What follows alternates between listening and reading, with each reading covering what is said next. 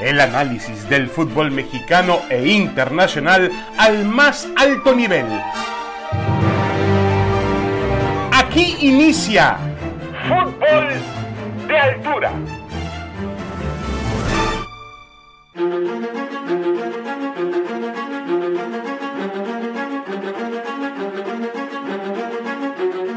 Damas y caballeros, bienvenidos, bienvenidos. Aquí estamos en Fútbol de Altura, como todas las semanas, el podcast de ESPN para hablar de temas del fútbol mexicano, el fútbol internacional. Saludo con mucho gusto a Roberto Gómez Junco. Roberto, ¿cómo estás? Bienvenido. Muy bien, David Faitelson, igualmente me da mucho gusto saludarte. Bueno, hay muchos temas ya con el andar del, del, torneo mexicano, algunos equipos que todavía no carburan, apenas han pasado tres fechas, eh, pero ya hablaremos más adelante, por supuesto, de la situación de los dos equipos más mediáticos del fútbol mexicano, el caso del América y las Chivas. Pero ahora parece un ejercicio, eh, Roberto, de cada día, pues tirar un nombre que es el que puede ser el entrenador de la selección mexicana de fútbol. Yo entiendo que hay una serie de candidatos, hay muchísimos candidatos, no hay una certeza de nada.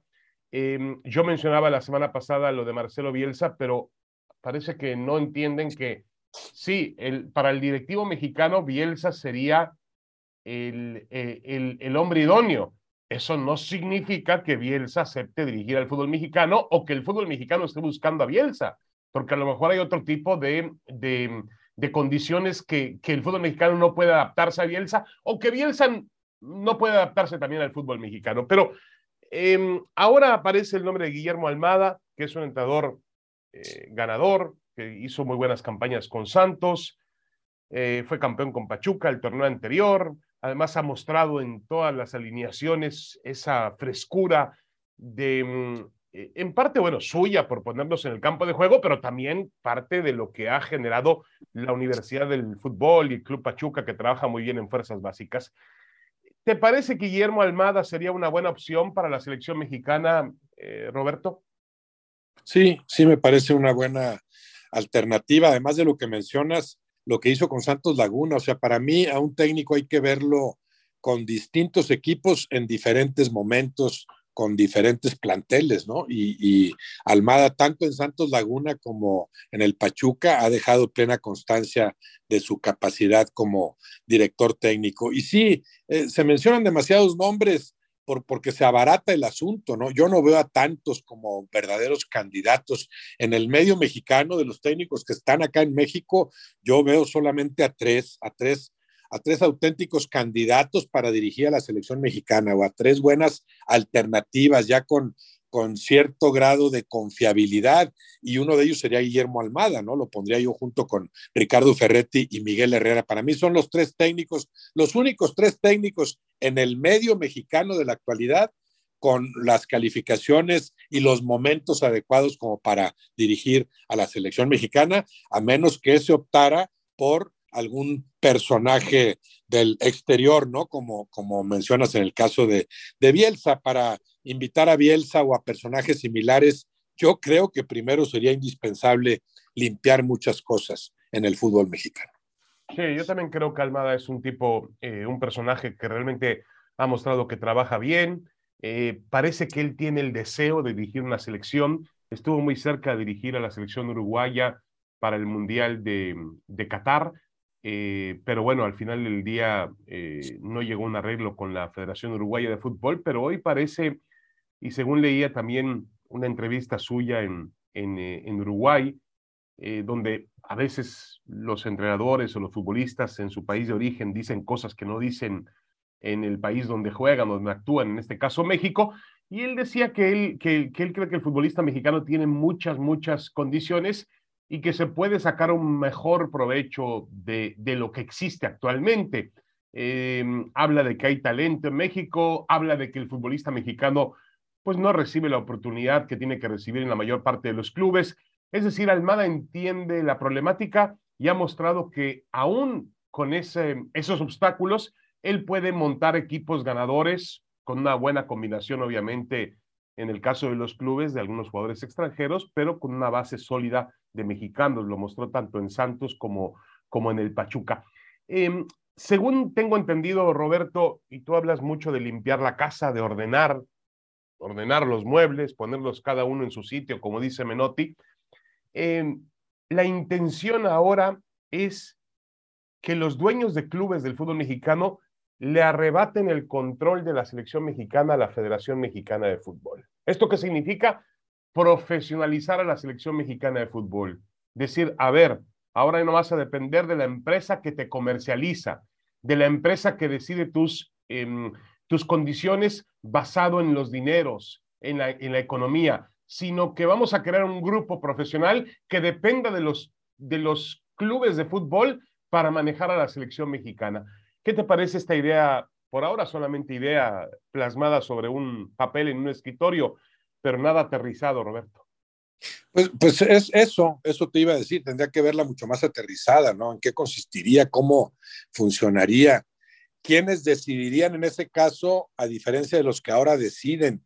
¿Quién decide ahora? Bueno, yo creo que los que siguen mandando en el fútbol, eh, que, son algunos de los dueños, los, eh, particularmente los dos grandes dueños de, de, diversos equipos, pero también de las dos principales televisoras, que cuentan tradicionalmente, históricamente, ya con, eh, con el voto incondicional de otros dueños. Entonces, pasarlo a los dueños de, equipos, yo no sé en qué, en qué modificaría las cosas, ¿no? Si van a decidir los 18 dueños, que en realidad no son 18, son 13 o 14. Bueno, sabemos que esos 13 o 14 ya hay 6 o 7 de antemano apalabrados con los mandamases, con los que deciden lo, lo, fundamental. Entonces, no sé, no me atrevería a opinar a este respecto hasta que supiera bien cómo, cómo, se aterrizaría una idea como esas, ¿no? Con quiénes se asesorarían esos dueños, porque tampoco tienen exclusivamente los dueños la capacidad suficiente como para tomar decisiones en lo futbolístico. ¿Quién asesoraría a cada uno de esos dueños? ¿Quién decidiría realmente, eh, quién optaría por el nuevo técnico de la selección mexicana, por proyectos claros, por procesos bien encaminados, bien definidos y, con capacidad para, para saber cuándo interrumpirlos o cuándo darles el debido seguimiento? Sí, eh, lo, que sí está claro, Roberto, es que algunos de estos clubes, eh, no voy a mencionar específicamente a alguno de ellos, pero saben ustedes muy bien a quién me refiero, algunos clubes han, han mostrado que pueden trabajar mejor de lo que lo ha hecho la Federación Mexicana de Fútbol, tanto en el surgimiento de jugadores como en montar equipos ganadores. Entonces uno dice, a ver, dentro del mismo fútbol mexicano tenemos modelos donde realmente se trabaja muy bien. Yo estoy de acuerdo que hay otros muchos temas alrededor de esos modelos, la multipropiedad, el hecho de que hayan abolido el ascenso, el descenso, el, la, incapacidad que tiene el fútbol mexicano de, de, mm, exportar más jugadores al extranjero, a las mejores ligas del mundo, que se haya perdido la competencia sudamericana, la competencia internacional, el fogueo. Pero aún así, Roberto, dentro del mismo medio futbolístico mexicano, hay gente que trabaja bien. Sí, claro, bueno, me imagino que estás refiriendo directamente a, los dos grupos, Grupo Orlegui y Grupo Pachuca, aparentemente enfrentados, ¿no? Hablamos de supuestos enemigos entre los dirigentes, ¿no? Aunque a, la hora buena, cuando se trata sobre todo de unirse contra el futbolista, ahí sí son, son, son muy solidarios todos, ¿no? Pero sí, yo pensaría en esos dos grupos que, claro, tienen el, problema este de la multipropiedad que increíblemente no se erradica, pero sí han demostrado que saben trabajar en sus respectivos equipos, que saben eh, elaborar proyectos sensatos, que saben sacarle provecho al futbolista mexicano. Sí, claro que pensaría en ellos. Eh, yo, yo no sé si sea imposible sentar en una mesa a Jesús Martínez y Alejandro Aragorri y a sus respectivos asesores y que se pusieran de acuerdo en cosas fundamentales y entre ambos eh, decidieran las cosas primordiales en la selección mexicana o que se le entregara a uno de estos grupos el control de la misma. En el caso de Iraragorri, bueno, ya sabemos que es parte de, los que mandan en el fútbol. Y Alejandro Aragorri se ha convertido en un operador natural de, esos dos grandes jerarcas a los que nos referíamos, de los dueños de las grandes televisoras. Sí, está muy, muy pegado a esos intereses, eh, aunque eh, hay, que, hay que también reconocer que ha hecho un gran trabajo en, en, convertir, por ejemplo, una plaza como La Laguna, la convirtió en una plaza estable, ganadora, en el Santos, le dio un estadio, instalaciones, Sí, lo del Atlas. Lo del Atlas también, también, por supuesto, ¿no? Entonces, a ver, esa gente trabaja bien, a pesar de estar, estoy de acuerdo, cuando hay que algún interés, ahí están, pegados al poder. Pero yo creo y, y asumo, Roberto, que ya llegó el momento de hacer un cambio, que es imposible estar más bajo o tocar más bajo de lo que fue la selección mexicana en los últimos tiempos y de que hay cierta conciencia. Eh, vamos a verla porque finalmente eh, todo, lamentablemente, en el fútbol mexicano históricamente se ha medido en dineros, todo se mide en economía y la parte futbolística no les importa demasiado, que además es una incongruencia porque si ellos pusieran realmente mucho interés en mejorar deportivamente hablando, todavía el negocio sería mayor, mucho mayor de lo que es. Eso me lleva a una pregunta, Roberto. ¿Qué le tendría que, eh, no nosotros, sobre todo los directivos, qué le tendrían que pedir más que exigir al que sea nominado nuevo entrenador de la selección mexicana de fútbol de cara al Mundial del 2026? Resultados, funcionamiento, ¿qué, qué, qué se le podía exigir? Pues eso que ya más o menos mencionabas, eh, que dijo Almada, que él cree que se le puede sacar más provecho a ese material futbolístico con el que cuenta el fútbol mexicano. Yo estoy de acuerdo. ¿Qué le puedes pedir? Pues nada más en esa medida, que tu selección, que tu equipo refleje el nivel, el potencial y lo eleve del futbolista mexicano. No, no, no le puedes pedir que, que, sea campeón del mundo todavía para nada, porque eso es un trabajo de varias generaciones. Los próximos campeones del mundo, si alguna vez eh, se convirtieran en tales, pues ahorita tienen ocho o nueve años, ¿verdad? Hay que trabajar desde, desde mucho más abajo, ¿no? Para, para sembrar lo suficiente y aspirar a cosechar algo tan, tan, tan ambicioso, ¿no? Pero sí creo que el fútbol mexicano puede, eh, eh, puede ser mejor representado, ¿no? En balde se ha quedado en la orilla en algunos casos, o sea, si ya le ganaste a Alemania como le ganaste, si tuviste el Mundial, por ejemplo, como lo tuvo la selección mexicana en el 2014, bueno, ¿qué pasa si, si redondeas ese trabajo ante Holanda y, ya demostraste ahí que puedes competirle a cualquiera. En aquella ocasión, imagínate si hubieran topado con Costa Rica, con aquella ejemplar Costa Rica que realizó ese papel histórico memorable, ¿no? Entonces, sí hay como para decir, aspiro un día, si las circunstancias se van dando, a colarme a una semifinal de Copa del Mundo. Eso tendría que ser un objetivo ya muy ambicioso, ¿no?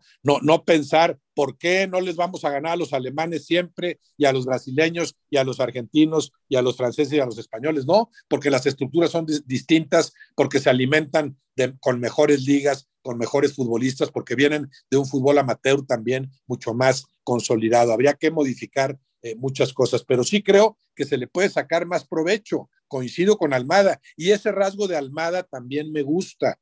Él ha demostrado, ha hecho muy buenos trabajos con equipos que sí le dan importancia a la formación de futbolistas mexicanos. O sea, lo ha hecho, claro, con el añadido de extranjeros importantísimos, pero sí con una base de futbolistas mexicanos. Está acostumbrado Almada a sacarle provecho al futbolista mexicano. Está acostumbrado a hacer eso mismo Jesús Martínez con su grupo, con sus equipos y también Iraragorri con los suyos.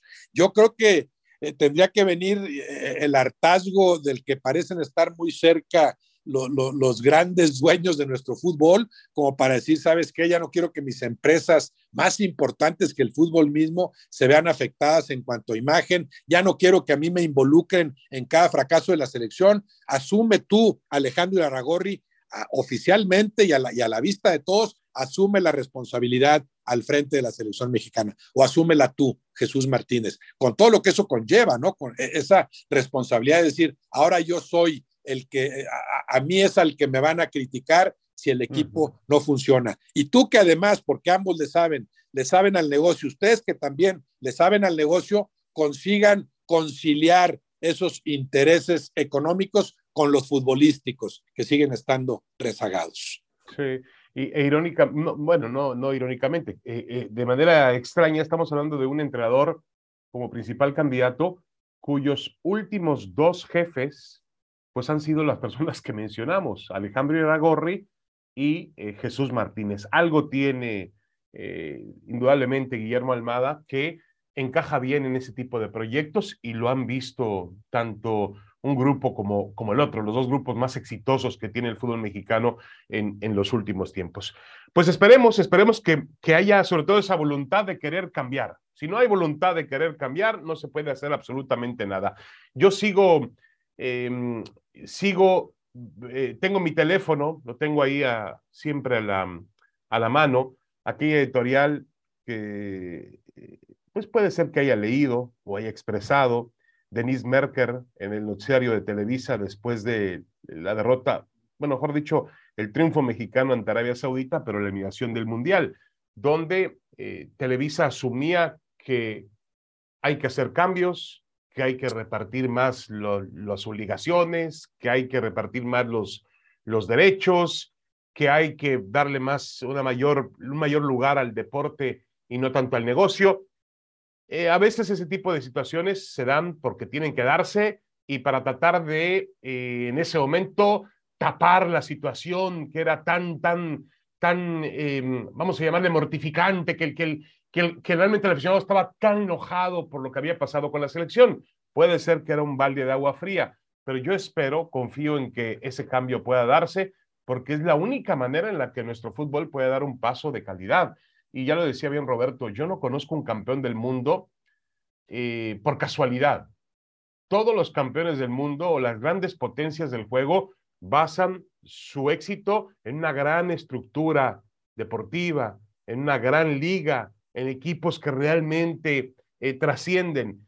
México no puede pensar en ser campeón del mundo hasta que obviamente pueda corregir todas esas, esas anomalías o, esas, o esos vicios que ha tenido a lo largo de su historia en la administración del, fútbol. Pero algún día hay que empezar, ¿no? Y, yo creo que llegó el momento de hacerlo. Hacemos una pequeña pausa, regresamos. Vamos a hablar del fútbol mexicano, de las Chivas, del América, de Diego Laines y también de las figuras de altura en la jornada 3 del fútbol mexicano. Ya volvemos.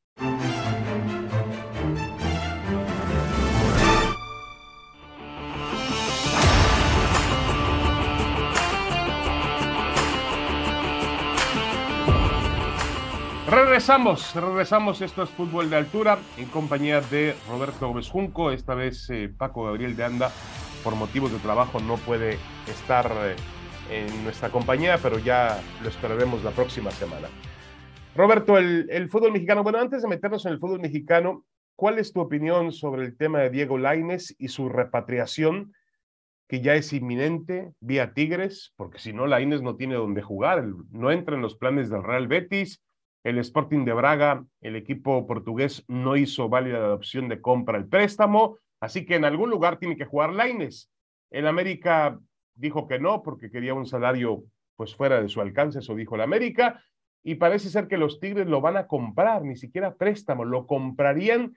Laines fue vendido en un precio récord para la historia del fútbol mexicano. 17 millones de dólares pagó el Real Betis por él. Unos años más tarde, aparentemente los Tigres pagarían 7 millones de dólares por Diego Laines. ¿Qué opina Roberto? Bueno, que a Diego Laines le urge jugar, le urge tener más actividad, que tiene condiciones que se dan muy de vez en cuando en el fútbol mexicano, por supuesto que tiene un enorme eh, potencial y lo que necesita es jugar. Lo ideal que sería, bueno, que, que, que encontrara en Europa un equipo en el que jugara, un equipo, además de, mejor nivel que aquellos en los que ha estado, pero si ni ahí ha logrado jugar, bueno, ya es muy difícil aspirar a equipos de mayores alcances. Si ese camino no se da, bueno, entonces como, como último recurso entiendo su regreso al fútbol mexicano. En ese caso, creo que lo idóneo hubiera sido por la vía del América, porque eres americanista, de ahí saliste y se podía tomar como que, bueno, regreso un año para volver a, a, tomar vuelo, a fortalecerme, a consolidarme como futbolista, a replantearme algunas cosas y aspirar en un año a volver a Europa, porque hablamos de un futbolista todavía muy joven. Creo que su regreso a México hubiera sido ideal por la vía del América. Si no se da, bueno, entiendo lo de los Tigres y, le puede servir a Laines si es que ahí va a jugar más que lo que jugaba en otros equipos, pero también en el entendido de vengo un año y a ver si de aquí puedo regresar con mayores ímpetus y con mejores argumentos al fútbol de Europa. Lo que pasa es que luce, luce difícil, empezando por, por eh, dilucidar eh, si jugaría o no con los Tigres, porque no le veo yo mucho acomodo, a pesar de sus enormes cualidades, en un equipo tan hecho, un equipo tan fuerte, tan completo. Baste decir que, que los Tigres actuales que marchan a la cabeza en este incipiente torneo, eh, no, utilizan como titulares ni a Córdoba ni a Vigón, por hablar de dos grandes futbolistas mexicanos también, bueno, están fuera de la alineación titular en estos momentos. Laines, que es de otras características, que juega otra posición, se podría parecer más a Córdoba que a Vigón, por supuesto, pero tampoco le veo mucho acomodo. Unos Tigres que en este momento lo que estarán pensando, lo que estará pensando Diego Coca es, eh, si meto a Ibáñez, ¿por quién lo meto? ¿A quién saco? Imagínate el problema que acarrearía, ahí está Diego Laines, claro, eh, a, final de cuentas puedes decir, se enriquece el plantel y todo le suma, pero no es tan fácil a veces manejar a un, a un plantel que en este caso ya luciría con la llegada de Diego Laines, para mí, un tanto encartado. Sí, de acuerdo, de acuerdo. Ya es un, un tema en el que tendrá que resolver Diego Coca, ¿no? La manera en la cual administra a un vasto plantel. Tigres es un equipo que suele tener, le suele gustar ese tipo de, de situaciones, de tener realmente jugadores de primerísimo nivel. Y bueno, la realidad es que el Tuca Ferretti a esos planteles le sacó mucho provecho durante la época en el que estuvo en el equipo. A mí lo que me llama la atención, Roberto, con Diego Lainez es que no, no juega, no, no ha jugado nada. Y uno diría, bueno, a veces hay un entrenador que no te quiere, a veces hay ciertas situaciones en un equipo que no te favorecen. Cuando él llegó al Real Betis, estaba Quique Setién. Lo puso poco, lo probó, quizá fue el que más oportunidad le dio. Después llegó Rubi, que fue un interino, Alexis Trujillo, tampoco lo pusieron demasiado. Y llegó Manuel Pellegrini, el chileno que ha hecho un gran trabajo con el Real Betis, los ha metido a la Europa League en dos ocasiones, los ha puesto en, en, lugares de competición, pues tampoco jugó. Y va el Sporting de Braga, que indudablemente es un peldaño abajo del Real Betis y de la Liga Española, y tampoco juega y tampoco fue convocado por el Tata Martino para jugar con la selección mexicana de fútbol. Entonces, algo, hay, algo está haciendo mal este chico.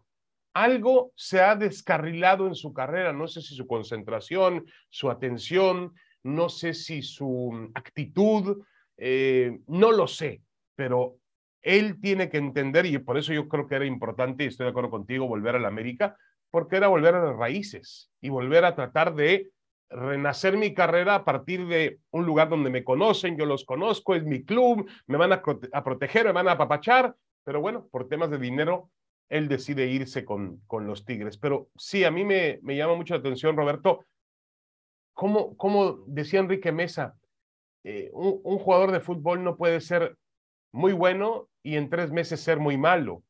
Entonces, este chico ¿por qué ha desaparecido del mapa futbolístico, Roberto? Que, que estoy de acuerdo contigo, tiene cualidades que no sobran en el fútbol mexicano. No, y, con lo que últimamente le vimos, sobre todo con la selección, a pesar de esa inactividad, cada vez que jugaba con la selección, respondía y si era un elemento que, que, que cambiaba las cosas. Yo, yo pensé incluso que a pesar de esa inactividad, debió ir a la Copa del Mundo, porque los partidos anteriores te, lo demostraba, que 10 minutos te podía servir mucho. Yo no sé qué hubiera pasado con Laines en esos minutos finales ante Arabia, ¿no? Eh, que ya, claro, que resulta estéril el, el, el, ejercicio, ¿no? Pero sí, a pesar de su inactividad, daba como para, para contemplarlo pero más allá de ese desempeño en la cancha que más o menos seguimos viéndolo, aunque sea esporádicamente, sí coincido contigo, me parece que hay algo en el comportamiento de Laines fuera de la cancha, algo que le está impidiendo desarrollarse a plenitud como futbolista. Y, y, en el renglón estrictamente futbolístico y en el renglón estrictamente físico, no veo yo el, resultado de haber estado dos años en Europa, que sí se ha dado en otros futbolistas mexicanos. Se va Irving Lozano y a los seis meses ya le ves otra fortaleza, le ves otra potencia y sucedió desde hace muchos años cuando se fue Torrado. Cada futbolista que se va a Europa, sí, de, de, inmediato ves esa repercusión en la mejoría física, físico-atlética. En el caso de Laines, no lo veo. Y con tan buenas condiciones como jugador, sí hay que revisar qué más está pasando como para impedir que desarrolle ese potencial. Sí. Yo lo que no quiero es que, por ejemplo, eh, llegue a terminar como Giovanni Dos Santos, ¿no? Que, que a sus, que Giovanni Dos Santos ya un hombre de 32, 33 años, pero a los 32, 33 años un futbolista mexicano que era notable, que era realmente un jugador em, salido del producido por el Barcelona, jugó en la Liga Premier, jugó en la Liga Turca, jugó en la Liga de España, eh, un jugador hacía los 32 años entrenando en los viveros de Coyoacán, en un parque en la Ciudad de México, para ponerse en forma, sin equipo, sin presente y aparentemente sin futuro. Es una pena cómo terminó la carrera de, Giovanni Dos Santos, por lo que apuntaba sobre todo para, para hacer. Esperemos que Diego Laines pueda corregir el rumbo. Roberto, nos metemos en, en la Liga MX. Después de tres jornadas, el América no ha ganado. Las Chivas eh, tienen tres puntos, cuatro puntos, mejor dicho, pero su funcionamiento no parece el más adecuado. Vienen de perder con, con Toluca y además en su presentación en el estadio Akron. Es para preocuparse. Bueno, yo creo que hay que separar, obviamente, lo que pasa en el América con lo que sucede en Chivas. Pero empecemos por el América. ¿Realmente te preocupa o, es para preocuparse para los aficionados americanistas el hecho de que no haya ganado en tres partidos, dos de ellos en la cancha de la Azteca, ante equipos indudablemente de un menor presupuesto como Querétaro y Puebla? Bueno, para mí fue decepcionante la presentación del América. O sea, sí separo esos tres partidos porque fueron muy distintos. Decepcionante la presentación ante el Querétaro, con méritos indudables la escuadra queretana en aquel partido, pero sí, un, equipo como el América, que viene de un torneo en el que fue el que mejor fútbol desplegó, aunque no supiera redondearlo en los momentos cruciales, ¿no? Pero llegó a desplegar un fútbol que no se ve muy seguido en la Liga MX, no era un líder común y corriente. Yo no sé si esa tremenda decepción de quedarse ahí en semifinales, quedarse en la orilla, a pesar de sentirte el mejor de todos, es algo que no han logrado superar. Y eso se vio ante Querétaro, porque ante Querétaro ofrecieron la peor actuación que yo le he visto a la América de Fernando Ortiz. O sea, eh, nunca jugó tan mal en el torneo anterior. Ya contra el Toluca veo una franca recuperación en su fútbol. Ese es un gran partido, con, con muy buen juego también de parte de los toluqueños. Un merecido empate, pero ya a otro nivel. Y ante Puebla me, me parece completamente engañoso el resultado, porque la América fue ampliamente superior a los poblanos. Sí, podría preocuparles a los americanistas, primero, ¿por qué tuvieron esa actuación tan floja en la primera jornada? Para, ¿Cómo hacerle para que no se repita? Y segundo, ¿cómo puedes superar con tal claridad a un adversario y que sin embargo este te haga tanto daño como se lo hizo el Puebla en este reciente partido? Lo atacaron muy poco al América como para meterle dos goles, eso habla de una fragilidad defensiva, claro, en este caso eh, eh, jugadas a balón parado, bueno, eso hay que trabajarlo mucho mejor, se ve la inestabilidad en la zona central de la defensiva del América, se desprendieron del que había sido su mejor hombre durante varios torneos en esa zona, Bruno Valdés, y eso hay que hay que restañarlo, ¿no? Y además trabajar en el aspecto anímico para que a los jugadores ya no les pese esa eliminación en el anterior torneo. A pesar de este decepcionante inicio y de la pobreza de tres empates en tres partidos, bueno, en el América sí salta a la vista que hay argumentos de sobra como para pronto recomponer las cosas, escalar peldaños en la,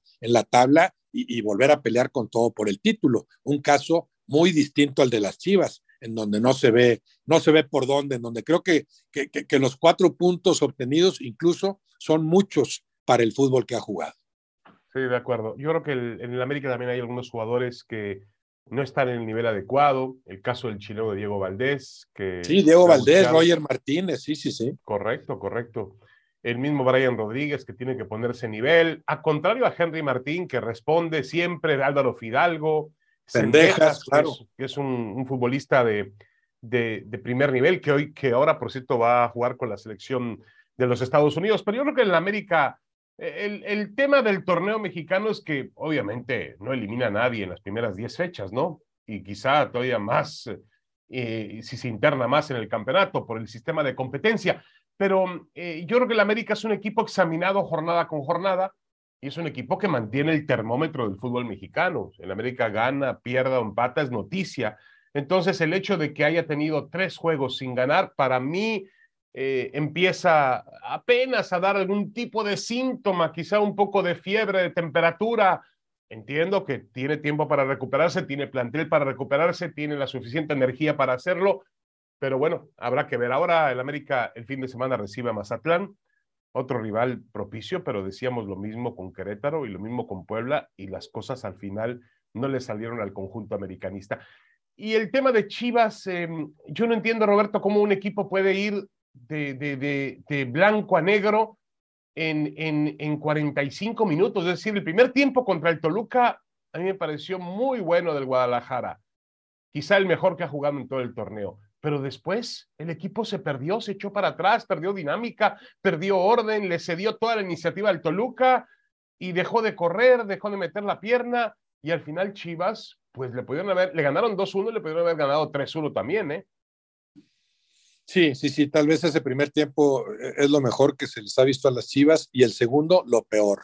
Entonces sí tienes que, que ver en qué consiste esa, esa irregularidad en el, en el desempeño. Claro, tuvo mucho que ver lo que, lo que ajustó Ambriz, lo que mejoró el Toluca para el, para el segundo tiempo. Pero sí, son unas chivas que están lejos todavía de dominar a lo que juegan, de repartirse bien el trabajo, eh, para, para desplegar ese fútbol que deben desplegar las chivas, ateniéndose a las cualidades características del jugador mexicano, ¿no? Un fútbol que sea incisivo, dinámico, solidario en el trabajo de recuperación de la pelota, eh, jugar todos juntos, atacar con muchos, defender con muchos. Eso que más o menos ha logrado hacer en algunas ocasiones el Guadalajara, que, que, no cuenta con un plantel con el que sí cuentan otros equipos, y menos ahora. Hay que recordar que pierde a su mejor elemento, Alexis, Alexis Vega, o sea, es, es un equipo que tiene que remitirse a esos argumentos colectivos eh, de los que todavía se ve lejos. Ahí sí se ve que falta el trabajo de Paunovic, se ve que en cierta medida ha pagado el desconocimiento del fútbol mexicano, el precio del desconocimiento. No conoce todavía cabalmente a sus futbolistas y no conoce sobre todo a los adversarios, como sí los conoce Nacho Ambriz y por eso supo ajustar en consecuencia. Se habla del probable regreso de Macías, que sería importantísimo por las condiciones que Macías tiene, aunque todavía no hayan sido plasmadas como debería con las Chivas, un Macías que, que, nunca ha estado con el Guadalajara ni siquiera cerca del nivel que alcanzó con el León, pero sí son unas Chivas que preocupan porque yo no veo no veo que se acerquen a ese, a ese dominio de una forma de jugar que tiene que ser con argumentos eminentemente colectivos, porque hombre por hombre no puedes competirles a seis o siete de tus adversarios. Correcto.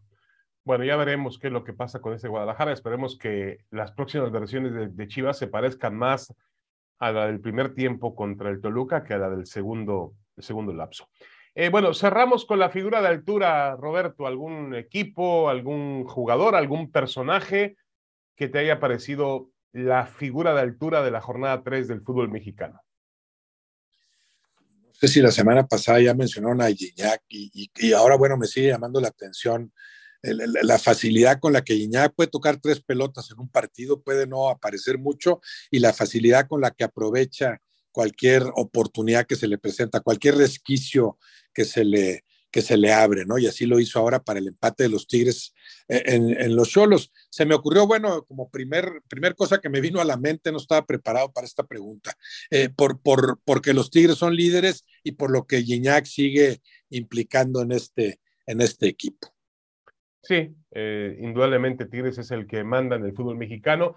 Yo bueno, Funes Mori, perdón, Funes Mori, bueno, ya, ya empecé a voltear al fútbol regiomontano y lo de Funes Mori, tres goles tres goles al San Luis, el inicio de Funes Mori, después de haber sido tan cuestionado, me parece eh, eh, maravilloso y es pieza fundamental para que este Monterrey luzca como luce, ¿no? Con esa tripleta ofensiva tan poderosa, ¿no? Con, con Aguirre, Funes Mori y Berterame. No sé si se mantendrá esa tripleta ya cuando se cuente con, con Maxi Mesa, que está saliendo de una lesión.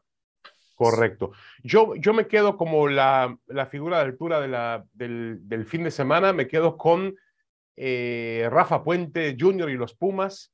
Los Pumas eh, venían de un, las últimas horas de un tema realmente grave, delicado, y, y uno, y, y, y, a lo mejor ese tipo de temas, seguramente ese tipo de temas tienen que impactar en tu vestidor.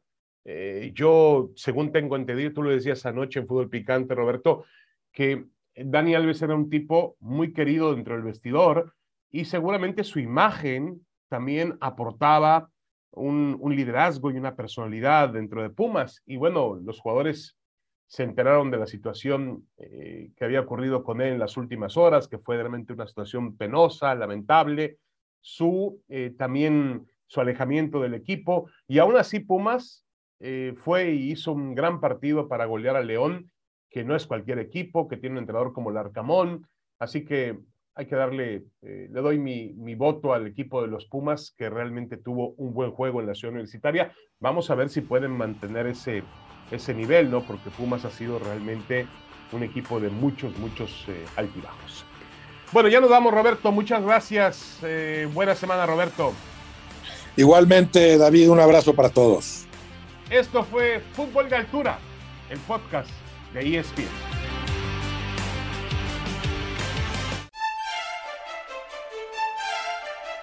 Esto fue Fútbol de Altura el análisis del fútbol mexicano e internacional al más alto nivel